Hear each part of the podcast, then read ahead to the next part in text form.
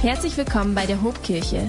Wir hoffen, dass sich dieser Podcast inspiriert und stärkt. Fake. Jesus sagte nie, das beschäftigt uns in den nächsten Wochen. Heute der Auftakt, wir haben es gerade gehört.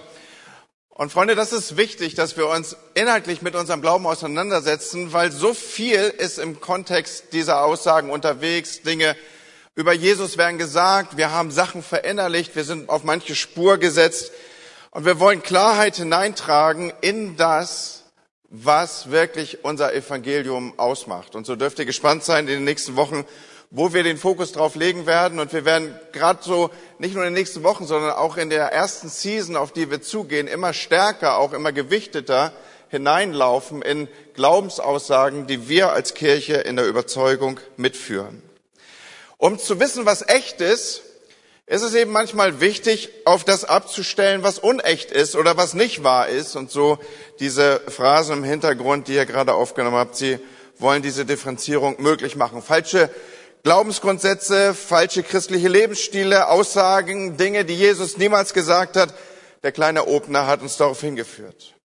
Heute steht im Kontext unserer gemeinsamen Zeit hier oder im Mittelpunkt unserer gemeinsamen Zeit eine Aussage, die wir so vielleicht nicht mit uns führen würden, aber die ganz viel und oft über unserem Glaubensleben steht. Nämlich, du kriegst, was du verdienst. Ich will gleich am Anfang sagen, Jesus sagte nie, du bekommst, was du verdienst. Warum ist das so eine Herausforderung, eine Phrase, mit der wir uns beschäftigen wollen an diesem Morgen? Weil dahinter steht dieses, dieser Ansatz von Gerechtigkeit. Gerechtigkeit ist vielleicht sogar so etwas wie die Urfrage der Menschen zu allen Zeiten, in allen Kulturen und über alle Zeitabläufe hinweg, insbesondere auch in die menschliche Kultur hinein, hat das, dieser Gegenstand von Gerechtigkeit seine Gewalt und sein Gewicht entwickelt. Dieser Begriff der Gerechtigkeit wird in unterschiedlichsten Formen im Munde geführt. Ich habe in diesen Tagen eine einen kleinen Artikel gelesen aus der Zeitung Die Welt. Da ist von einer Gruppe von Jugendlichen die Rede, die sich selbst letzte Generation nennt. Und sie meinen damit, dass sie die letzte Generation sind, die irgendwie den Klimawandel noch aufhalten können. Und deswegen stemmen sie sich mit allem, was sie haben und können, dagegen. Und sie, wenn du sie nach ihrem Motiv fragst, dann sagen sie, es ist für sie eine Form der Gerechtigkeit, für diese Anliegen und für diese Inhalte aufzustehen. Ich will das gar nicht so sehr bewerten, was hier Ausdruck gefunden hat, aber mir hat es wiederum gezeigt, dass Gerechtigkeit und diese Begrifflichkeit etwas ist, was offensichtlich tief in die Menschheit und in uns Menschen hineingewebt ist. Es ist fast der Eindruck, als wäre in uns drin so etwas wie ein Echo auf Gerechtigkeit oder ein Echo von Gerechtigkeit und jedem von uns ist so ein Empfinden von Gerechtigkeit und Ungerechtigkeit mitgegeben. Das kannst du schon bei kleinen Kindern beobachten. Wenn irgendwann im Kontext eines Spiels das eine Kind zum anderen sagt, ey, das ist nicht fair, das, das gehört so nicht, das, das tut man nicht oder was immer da zum Aufruf kommen mag. Und darin da verbirgt sich so ein, ein Gespür von einem Empfinden von Gerechtigkeit. Aber wenn wir, wenn wir eine Art Echo auf Gerechtigkeit in uns tragen, dann muss es auch eine Art Stimme zur Gerechtigkeit geben oder etwas, was den Ursprung auslöst, auf das wir innerlich re reagieren. Und da stellt sich die Frage, wer oder was ist diese Stimme? Von was wird unser Gerechtigkeitsempfinden eigentlich beeinflusst? Was trägt uns in dem, was fair ist und nicht? Und was, wo sind wir vorkonditioniert? Wenn es diese Beeinflussung in uns gibt und dieses Aufstehen für etwas, dann ist für mich die Frage, was ist die Stimme, die das ausgelöst hat oder wo stimmt Stimme und Echo in irgendeiner Weise überein und reflektiert auf das, was wir im Inneren wahrnehmen. Die Frage, die ich also eingangs stellen möchte, wenn wir uns im Näheren jetzt mit diesem Thema beschäftigen wollen, ist, was beeinflusst eigentlich unser Gerechtigkeitsempfinden? Und da möchte ich dich ein bisschen mit zurücknehmen. Ich brauche da dein Mitdenken und auch dein, dein, dein, dein Mitspüren, dass du mit auf, die, auf den Pfad kommst. Denn es ist ein Modell von Gerechtigkeit, gerade im europäischen Abendland, das uns seit rund 2000 Jahren intensiv prägt, Es ist das grundlegende Modell von Gerechtigkeit und es hat einen mächtigen Einflussbereich einmal auf die europäische Kultur, aber weil wir Bestandteil und aufgewachsen sind in der europäischen Kultur, hat es eben auch einen mächtigen Einfluss auf unser Denken und damit auch auf unser Empfinden. Und Ausdruck dieses Gerechtigkeitsmodells, was ich hier zum Aufruf bringe, ist diese personifizierte Gerechtigkeit in Form einer Frau. Und wenn ich jetzt den Namen droppe, dann denkst du, ah, da will der Pastor drauf hinaus. Ich spreche über Justitia. Schon mal irgendwas von Justitia gehört? Also das ist jetzt nicht irgendwie so eine Vorgabe für, für die nächsten Kindersegnungen, dass wir hier irgendwann eine Justitia segnen. Aber ich will uns sagen, wir sind zutiefst mit ihr in irgendeiner Form verbandelt beziehungsweise von ihr berührt.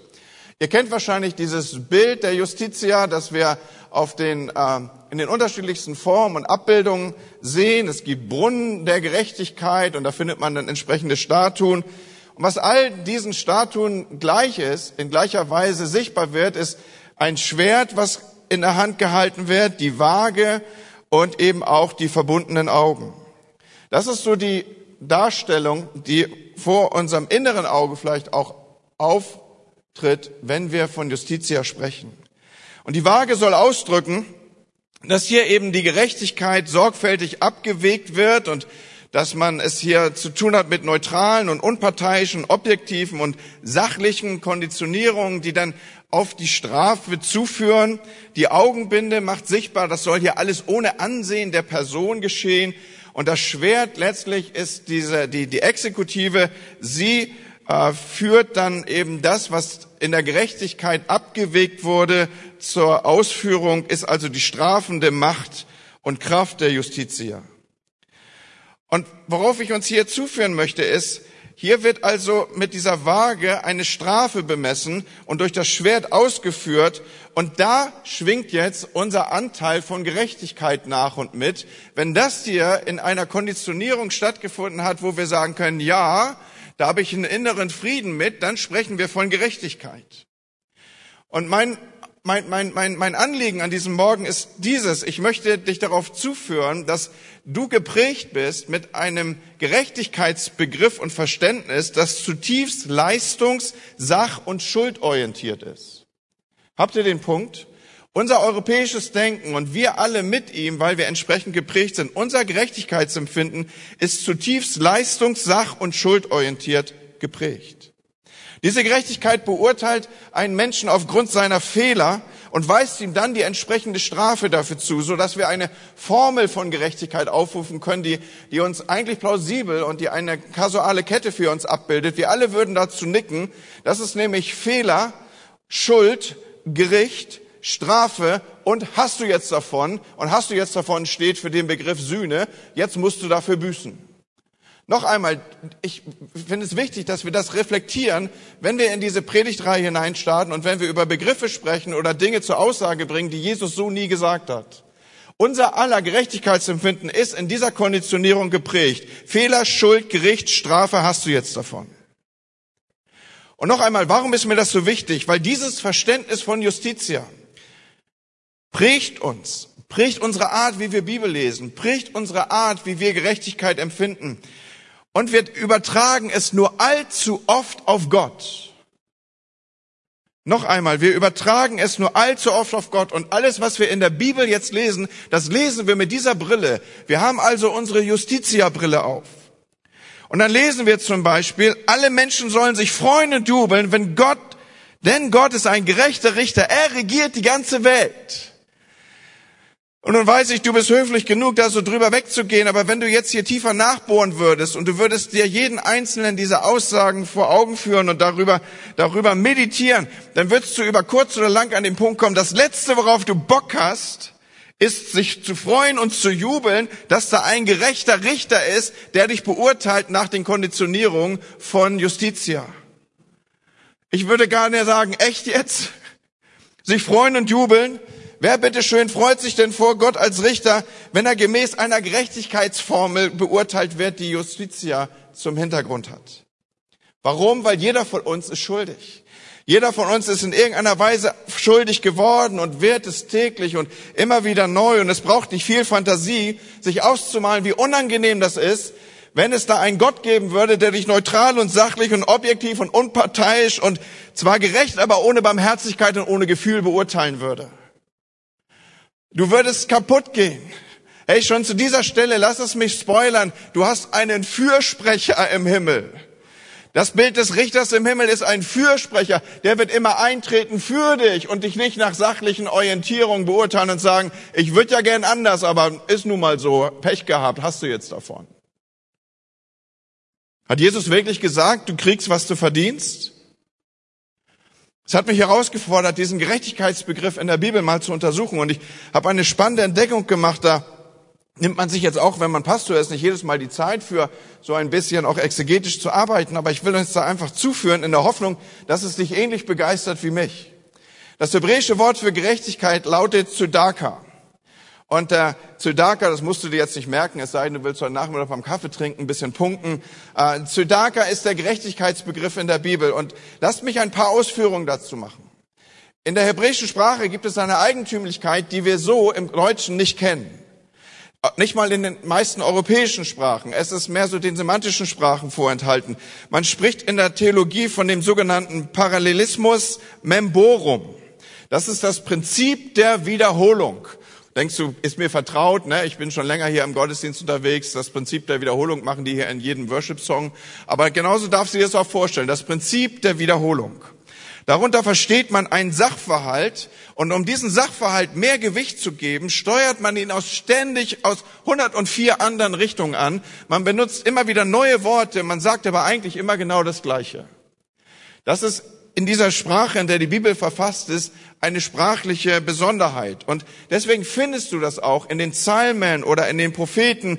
Immer wieder werden so Wortfelder, die miteinander korrespondieren und miteinander zu tun haben, wiederholt und wiederholt und wiederholt und wiederholt aufgerufen, sodass du denkst, ey, ich lese jetzt zum vierten Mal die Psalmen durch. Das hätte man alles auch mit 30 Psalmen sagen können, was da in 100 und paar steht, wenn man es nur komprimiert hätte. Ich habe die Botschaft verstanden.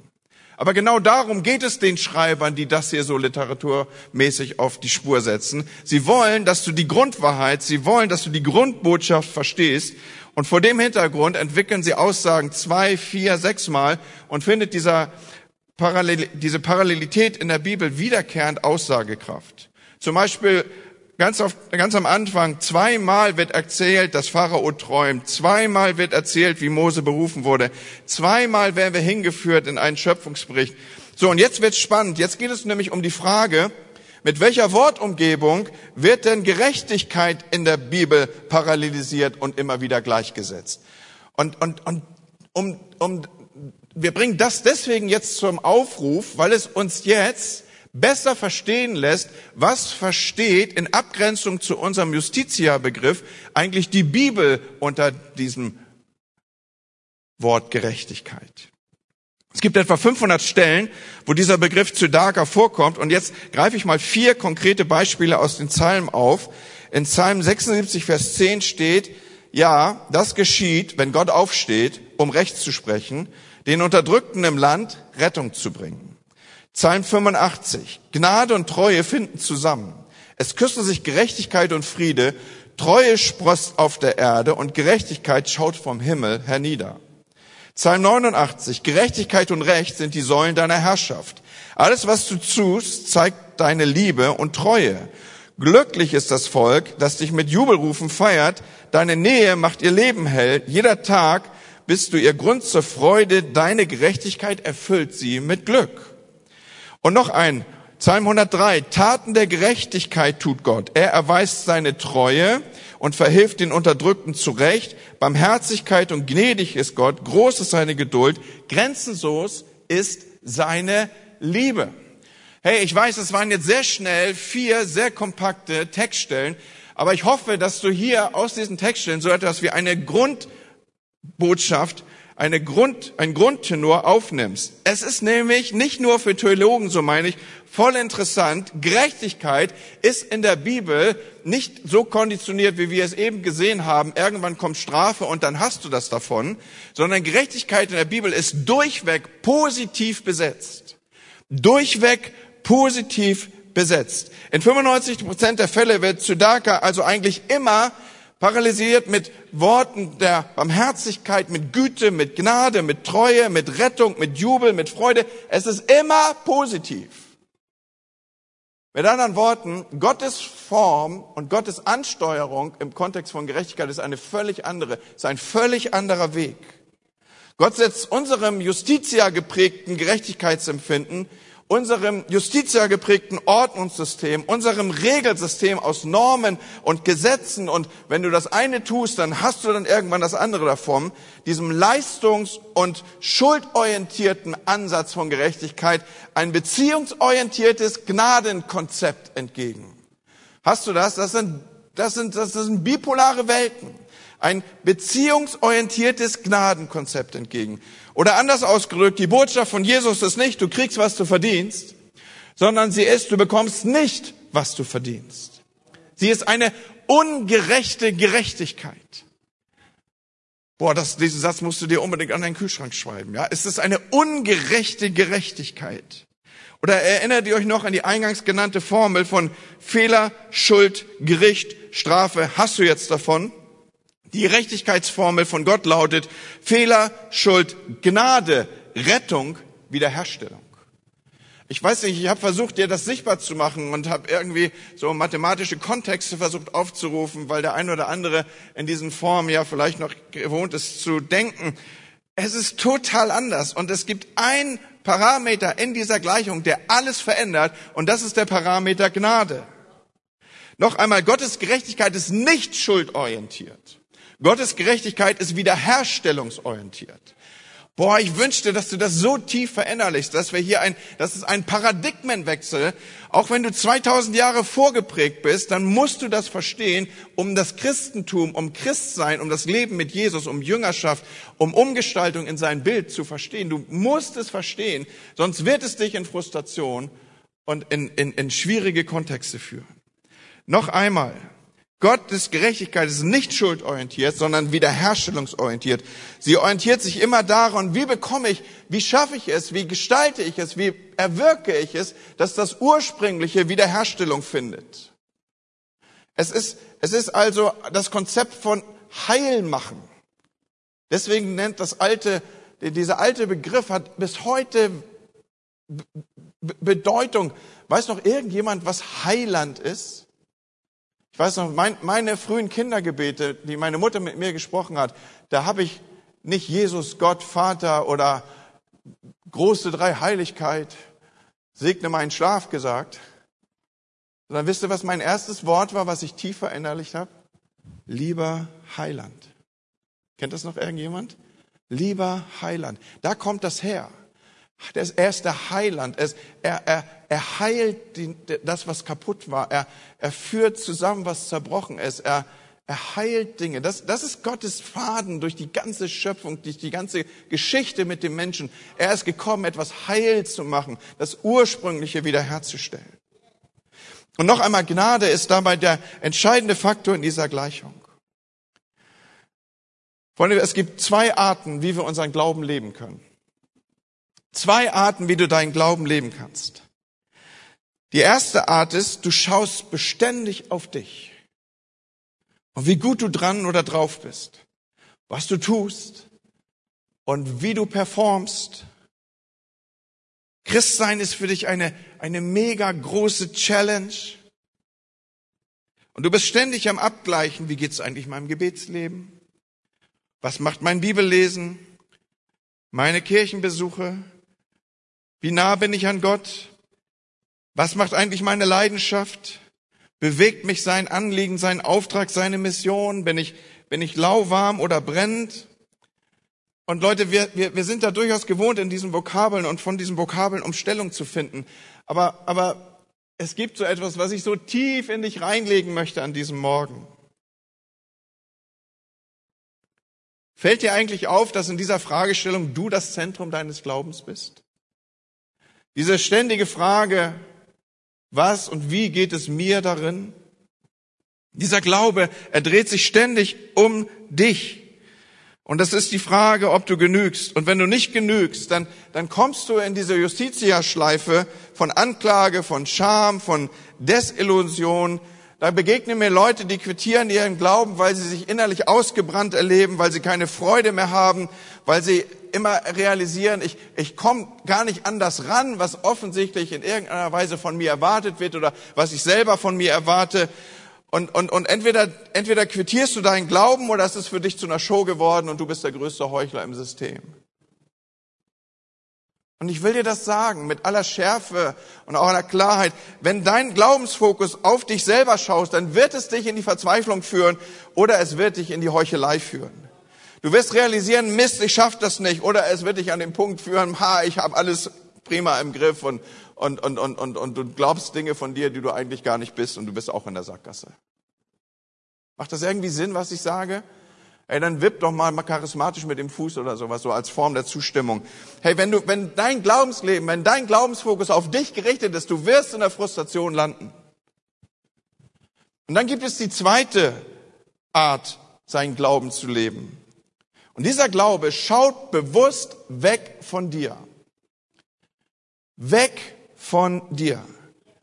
Hier dreht sich dein Christsein nicht in erster Linie um dich und um dein Leben und wie du drauf bist und wie du performst, sondern hier fokussierst du einzig und alleine auf Christus und das, was er dir erworben hat. Wenn immer ihr von diesem Brot esst und aus diesem Kelch trinkt, erinnert euch daran, was ich für euch getan habe. Du wechselst die Blickrichtung, du fokussierst auf etwas völlig anderes. Und deine ganze Freude, deine ganze Sicherheit, deine gesamte Identität, sie gründet sich nicht in deiner Leistung und nicht in deiner Performance, sondern sie gründet sich in Gottes Performance und seiner Leistung für dich. Das ist, das ist ein Paradigmenwechsel, Freunde. Das ist etwas völlig anderes. Ein völlig anderer Blick und es ist der Blick der Gnade. Und entweder du krampfst dich dein ganzes Leben ab, um irgendwie genügen zu können, vor Gott, vor Menschen, vor deinem Chef, vor deinen Kindern, vor der Kirche, deinen Freunden oder wem auch immer, oder du kommst in eine Freiheit hinein, in der du diese Worte hörst, wie Gott dir zuflüsterst, wie du, wie du, wie du in deinen stillen Momenten tiefste Annahme spürst, wo Gott dir zuflüstert, meine Gnade ist genug. Meine Gnade ist genug. Warum? Weil sie ist verankert im Himmel. Sie ist verankert in ihm. Sie ist nicht verankert in unserer Performance. Und ich weiß nicht, ob ich euch das so sichtbar machen kann. Wisst ihr, unser Leben ist doch gekennzeichnet von weiten Laufen auch in Wüste.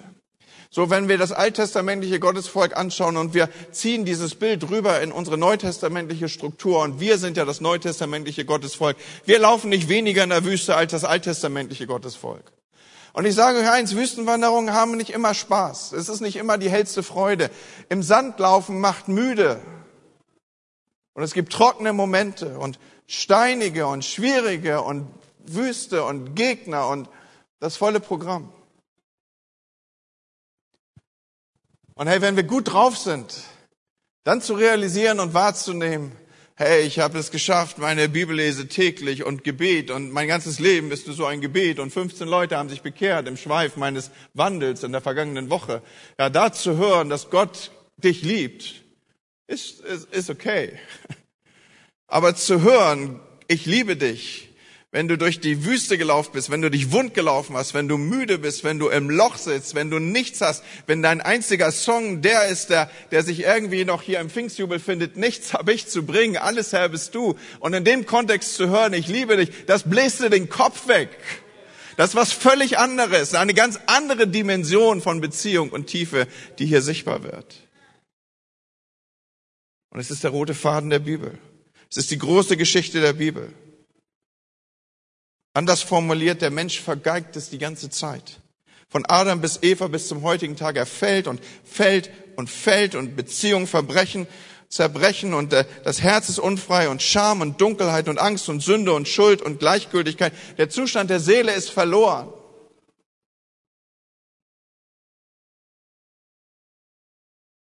Und Gott macht sich auf den Weg zu retten zu heilen, um Leben zu geben, um Vergebung zu bringen, Wiederherstellung, eine neue Identität. Du bist geliebt. Gott macht sich auf den Weg. Merkst du, merkst du, was ich hier spreche? Gott macht sich auf den Weg. Es ist nicht dein Schreien, es ist nicht dein Suchen, es ist nicht, nicht dein Umherirren. Gott macht sich auf den Weg. Der Mensch ist eigentlich beständig dabei, vor Gott wegzulaufen. Da hat er zwei probate Wege gefunden. Der eine Weg ist Rebellion. Ich mache mein eigenes Ding. Ich brauche dich nicht. Ich streich dich aus meinen Gleichungen. Ich brauche keinen Gott. Ich lebe meine 80, 90 Jahre Vollgas und dann ist sowieso alles da. Dann kommt sowieso der Tod. Und die andere Form des, des, des, des Weglaufens, ich habe sie Regellion genannt. Eine regelbasierte Religion. Ich versuche ein gutes Leben zu führen und baue mir damit in irgendeiner Form ein Punktekonto auf. Ich baue meine Selbstgerechtigkeit auf. Ich versuche die, die, die, die Leiter zu Gott hochzuklettern und in dieser Form irgendwie Gott nahe und ähnlich zu werden. Aber egal wie weit sich der Mensch entfernt, auf welchen Wegen auch immer, egal wie desinteressiert er ist, egal wie schuldig, egal wie schmutzig, egal was für eine Spur der Zerstörung er hinter sich lässt, Gott gibt ihn nicht auf. Gott gibt dich nicht auf, Mann, Frau. Er selbst macht sich auf den Weg, Verlorenes zu suchen. Jesus selber sagt, das ist die Botschaft, das ist meine Mission. Ich bin gekommen, Verlorene zu suchen. Und er klettert die Leiter runter. Jemand sagte mal, Gnade ist Gottes Liebe in Aktion. Gott wird aktiv. Er verlässt den Himmel, er kommt auf die Erde, er wird Mensch. Jesus Christus ist sein Name. Er streckt seine Hände aus aus Liebe zu einer kaputten Welt. Und was macht diese kaputte Welt? Sie nimmt diese Hände und schlägt da zehn Zentimeter lange Nägel durch. Es sind die Hände Gottes. Gott ist ans Kreuz genagelt durch seine eigene Schöpfung. Und jetzt kommt es eigentlich auf den Höhepunkt. Es treibt auf den Höhepunkt von Gnade zu. Weil Gnade findet ihren Höhepunkt nicht in den guten Werken deines Lebens, sondern Gnade findet seinen Höhepunkt in dem guten Werk von seinem Tod. Und die letzten Worte dieses menschgewordenen Gottes, Jesus Christus hier auf der Erde, sie werden hinausgeschrien und sie heißen, es ist vollbracht. Es ist perfekt. Es ist erledigt. Es ist wiederhergestellt. Es ist wieder alles möglich. Der Zustand. Es ist heil gemacht. Die Mission ist erfüllt. Und das ist nicht das Ende von Gnade. Gnade ist kein einmaliger Akt, ich werde diesen Satz noch wiederholen, sondern Tage später durchbricht Jesus den Tod und kommt ins Leben zurück, er ist auferstanden und wieder macht er das gleiche wie vorher. Er streckt nicht nur seiner, seine Hände einer, einer Welt entgegen, die er liebt und für die er gekommen ist. Ist dir aufgefallen, dass am Kreuz Jesus mit ausgestreckten Händen aufgehängt wird? Er streckt nach seiner Auferstehung die Hände wieder aus und er geht von dieser Welt mit ausgestreckten Händen, denn wir lesen, dass er in den Himmel hinauffährt mit Händen, die segnen. Und er streckt sie dir und mir entgegen und er sagt, lass dir an meiner Gnade genügen. Es ist vollbracht. Es ist alles perfekt. Mission ist erfüllt. So, worauf will ich hinaus? Es gibt nur einen Weg, deiner Seele Frieden zu geben. Und diesen Frieden findest du niemals in dir selber. Egal wie lange du in dich hineinschaust, dieser Friede, ihn findest du nicht in Religion. Hey, pass gut auf, diesen Frieden findest du nicht in Religion. Nicht in deiner wie auch immer gearteten Performance. Nicht in dem, was du tust. Dieser Friede ist zu 100 Prozent außerhalb von dir. Und er wird dein Herz erfüllen, wenn du dich im Glauben Gott anvertraust. Wenn du seine Worte hörst, wenn du realisierst, seine Gnade ist genug. Warum? Weil sie ist verankert im Himmel. Er hat alles getan, was nötig ist. Du darfst zu ihm kommen. Du bist sein Kind. Du bist geliebt. Du genügst, ohne dass du irgendetwas tust. Manchmal glaube ich, auch wir, auch in unserem freikirchlichen Kontext, es tut uns gut, eine, eine neue Bekehrung zur Gnade zu erleben. Ganz ehrlich, Freunde, ich glaube, Gnade braucht ein persönliches Erlebnis, eine, eine Bekehrung. Gnade ist nicht einfach nur ein intellektuelles Gedankenspiel, ein paar schöne Sätze, die man in sein Notizbuch schreibt, sondern Gnade ist eine Realität, die du erlebst. Und, und manchmal glaube ich, manchmal Manchmal, manchmal wünsche ich, dass dem einen oder anderen, der, der vielleicht schon Jahrzehnte in unsere Kirche kommt, dass er Gnadenmomente erleben möge und nicht als ein intellektuelles Zustimmen erlebt, sondern tief erlebt. Wisst ihr, wer Gnade erlebt hat, wer weiß, ich lebe aus Gnade, der stellt an das Leben keine Forderung mehr. Der stellt auch an den Nächsten keine Forderung mehr. Da gibt's Leute, die regen sich auf darüber, dass du ihnen nicht die Hand gibst zur Begrüßung. Und ich denke, boah, das ist das Leichteste, das ist meine leichteste Übung, dir die Hand zu geben. Aber ich wünsche dir, der du 50 Jahre zu dieser Kirche gehörst, kapier, was Gnade ist. Und jeder Anspruch verliert sich. Ähm, äh, wird irgendwie sichtbar, was ich hier platzieren möchte? Manchmal muss man etwas verlieren, um das zu schätzen, damit man etwas schätzt, wenn man es findet. Manchmal muss zuerst etwas dunkel werden, damit man wieder weiß, was Licht ist. Manchmal muss man im Leben auf dieser Erde erschüttert sein, damit man weiß, welche Sicherheit man im Himmel hat. Und vielleicht braucht es für dich eine Zeit der Überführung. Jesus hat gesagt, er ist nicht gekommen, die Gerechten zu rufen, sondern, sondern Sünder. Und Sünder zu sein ist kein Problem, sondern es ist eine Voraussetzung. Verstehst du? Sünder zu sein ist kein Problem. Es ist eine Voraussetzung, Gnade zu erleben. Dunkelheit ist nicht ein Problem für das Licht. Das ist ein Grund mehr zu leuchten. Verloren sein ist nicht ein Problem, um gefunden zu werden, sondern die Bedingung. Gottes Gnade ist, ist stärker als dein schlechtester Tag und ist völlig unbeeindruckt von deinem besten Tag. Und ich will, dass diese Kirche diese Botschaft verkündigt. Ich will, dass diese Kirche, die sagt, wir sind Hope, wir sind eine Kirche, die Hoffnung bringt, dass wir dunkle Orte hell machen, dass wir Evangelium verkünden. Und einer unserer Sätze in unserem Culture Guide ist, wenn dein Evangelium kein Evangelium mehr ist, dann ist es kein Evangelium. Es ist gute Nachricht. Wir stellen uns nicht auf Apfelsinenkisten und brüllen, verrecke Welt, die Welt geht unter, Gericht kommt. Sondern unser Begriff von Gerechtigkeit ist geprägt und angelehnt an das, was Gottes Gerechtigkeit ausmacht. Und das ist Wiederherstellung, Zurückführung in das ursprüngliche Heil. Und wir verkündigen ein Heiland. Wir verkündigen einen Heiland. Und jetzt mag ich ja ahnen, wie der eine oder andere hier sitzt und denkt, hey, ich habe doch schon Sonntagsschulkinder als Sonntagsschulkind Lieder gesungen, pass auf, kleines Auge, was du tust. Nee, das war die Hand. Pass auf, kleines Auge, was du siehst. Denn der Vater in dem Himmel schaut herab auf dich. Habt ihr irgendeine Ahnung, wie wir vorgeprägt sind? Gott weiß, Regeln sind wichtig, damit das Leben gelingen kann. Und ja, Gebote können Menschen verändern. Sagen wir mal dressieren, domestizieren. Aber nur Liebe, ausgelöst durch unverdiente Gnade, durch das Verstehen von Gnade, kann Menschen wirklich verwandeln und zur Umkehr bewegen. Leute, die Güte, sagt das Wort Gottes Römer 2, Vers 4, es ist Güte, die zur Umkehr führt. Es ist nicht das Androhen von Strafe. Gott sagt nicht gut zu unseren Fehlern und Sünden, aber er sagt bedingungslos Ja zu uns. Ja, ich liebe dich, immer wieder jeden Tag, egal wie deine Tagesperformance ist, egal wie oft du scheiterst, egal wie oft du versagst. Und weil dieses barmherzige und gnädige Jahr Gottes allem, allem Erfolgen und Scheitern vorausgeht, können Menschen umkehren und Veränderung erfahren. Deswegen sagen wir, Veränderung geschieht von innen nach außen und nicht andersrum.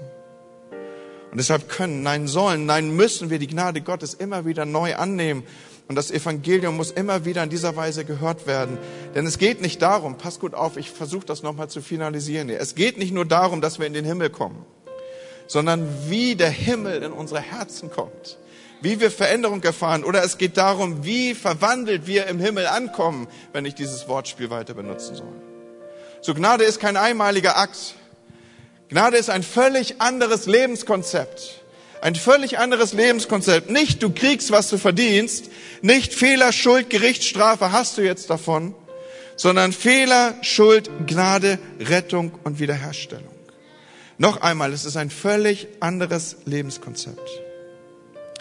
Und ich weiß, mir rennt so ein bisschen die Zeit davon, aber deswegen heißt es unter anderem im Hebräerbrief in Hebräer 12, Vers 15, achtet daraus, dass sich niemand von der Gnade ausschließt und dass seine Bitterkeit wie eine giftige Pflanze andere gefährdet. Man kann sich aus dem Konzept der Gnade ausschließen. Und zwar immer dann, wenn man in diese Justitia-Gleichung verfällt. Schließt euch nicht von der Gnade Gottes aus, kriegen wir hier als Wort Gottes zugewiesen. Sie vollbringt Dinge, die ohne die Gnade nicht möglich wären. Eben habe ich davon gesprochen, dass Gnade nicht ein einmaliger Akt ist. Das ist nicht der Moment der Errettung und dann müssen wir darauf warten, in den Himmel zu kommen, sondern diese Gnade wirkt weiter an uns und sie will den Himmel in unser Herzen bringen und sie ist daran interessiert, dass wir verwandelt in den Himmel kommen. Weil nur die Gnade vollbringt Dinge, die ohne die Gnade nicht möglich wären. Ich will euch eine Geschichte vorlesen, eine wahre Geschichte, die, die mich voll berührt hat, so im Kontext dieser Predigt. Der elfjährige Ahmed, er ist der Sohn von Ismael Khatib. Ich denke, das Bild von ihm seht ihr gerade. Er spielt im Flüchtlingslager in Jenin in Palästina mit einer Spielzeugwaffe. Israelische Soldaten verwechseln ihn mit bewaffneten Palästinenser und schießen, schießen dem kleinen Jungen in den Kopf. Der schwer verletzte Junge wird samt Vater sofort ins Krankenhaus nach Haifa gebracht, aber es ist zu spät. Die Ärzte können nur noch Ahmeds Hirntod feststellen. Der Krankenpfleger der Station fragt den weinenden und auch wütenden Vater, ob die Organe seines Sohnes nicht gespendet werden sollen. An wen gehen die Organe? fragt Ismael. Und der jüdische Krankenpfleger schaut betroffen zu Boden und flüstert leise an israelische Kinder. Der Vater Ismael, der bei der ersten Intifada mitkämpfte, ringt mit sich. Der Tod seines Sohnes soll Leben auf Seiten der Besitzer ermöglichen, der Besatzer ermöglichen. Er ringt mit sich, aber Gnade weicht das Herz. Und so stimmen seine Frau und er der Organtransplantation zu. Und der Moment des größten Schmerzes wird zu, zu einem Stück Himmel auf Erden, zu einer Tat tiefster Menschlichkeit in einer Region, wo es seit Jahrhunderten Auge um Auge und Zahn um Zahn heißt. Und diese wahre Geschichte, ihr könnt sie gerne googeln, mit den gespendeten Organen des kleinen Ismaels bekommen sechs israelische Kinder ein neues Leben geschenkt.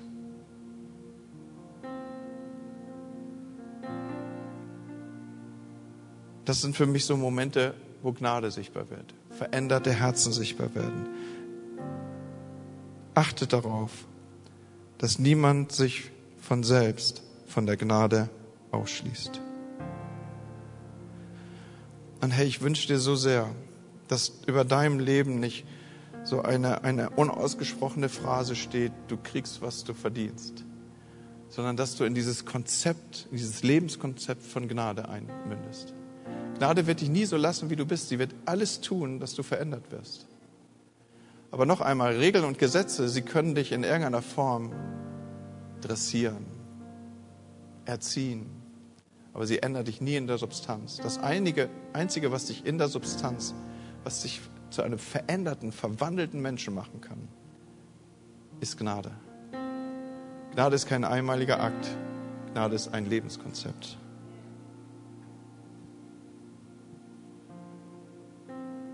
Und ich bete so sehr, dass wenn dich die Gnade bewegt, wenn sie dich heute Morgen bewegt, dass du das Beste tust, was du tun kannst, nämlich mit einer Entscheidung zu dieser Gnade in ein völlig neues Leben zu starten. Wisst ihr, wie Jesus übrigens vorgestellt wird in der Bibel? Als uns ist erschienen die heilsame Gnade Gottes. Kommt, wir beten zusammen. Vater im Himmel, mir ist klar geworden, dass ich ohne dich verloren bin, getrennt. Ich bitte dich um Vergebung meiner Schuld. Danke für Vergebung, Herr. Danke, dass du mich erlöst hast, weil du für mich gestorben bist, weil du mein Erlöser bist, weil du alles vollbracht hast. Aber danke, dass es in diesem, mit diesem Moment nicht aufhört, sondern dass ich jetzt lebe mit der heilsam erschienenen Gnade. Dass ich jetzt lebe mit dem Heiland an meiner Seite, der mich heil macht im umfänglich holistischen Sinne des Wortes. Danke, dass ich nicht bekomme, was ich verdient habe. Übernimm du die Herrschaft in meinem Leben und verändere mich in dein Bild. Amen. Wenn dich dieser Podcast gesegnet hat, würden wir gern deine Geschichte hören. Schreib uns doch unter hallo@ho.de oder noch besser, schau einfach mal persönlich bei uns vorbei. Wir freuen uns auf dich.